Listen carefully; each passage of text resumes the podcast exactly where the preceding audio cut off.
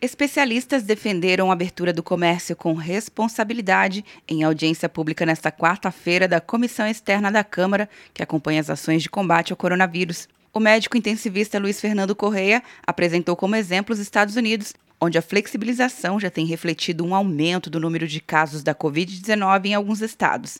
O sanitarista Pedro Siqueira citou o Chile, que pensa em retomar restrições depois da piora do quadro epidemiológico. Caso também de alguns municípios do interior de São Paulo. Nós só podemos garantir reabertura depois da queda continuada do número de casos novos confirmados e suspeitos de pelo menos 14 dias. O especialista lembrou que países como Espanha, França e Itália demoraram pelo menos 30 dias entre o pico da doença e o início da retomada das atividades econômicas. Antônio Queiroz Júnior, representante da Confederação Nacional do Comércio, reivindicou mais suporte do governo em relação ao crédito e pagamento de tributos e destacou a crise econômica atual. Ninguém imagina que o comércio abrindo vai ter fila de clientes na porta. Não haverá. O que nos dá motivação a consumir é a confiança. E hoje, o que menos se tem é a confiança e segurança do dia de amanhã. A confiança que se vai perder o emprego, a confiança que se será contaminado, a confiança de ir às ruas.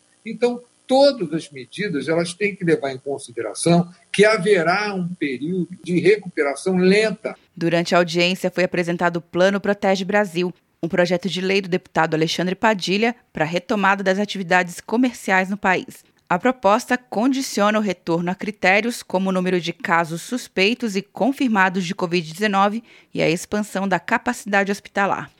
Quer um ano sem mensalidade para passar direto em pedágios e estacionamentos? Peça a Veloy agora e dê tchau para as filas. Você ativa a tag, adiciona veículos, controla tudo pelo aplicativo e não paga mensalidade por um ano.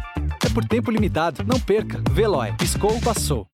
De Brasília, Luciana Castro.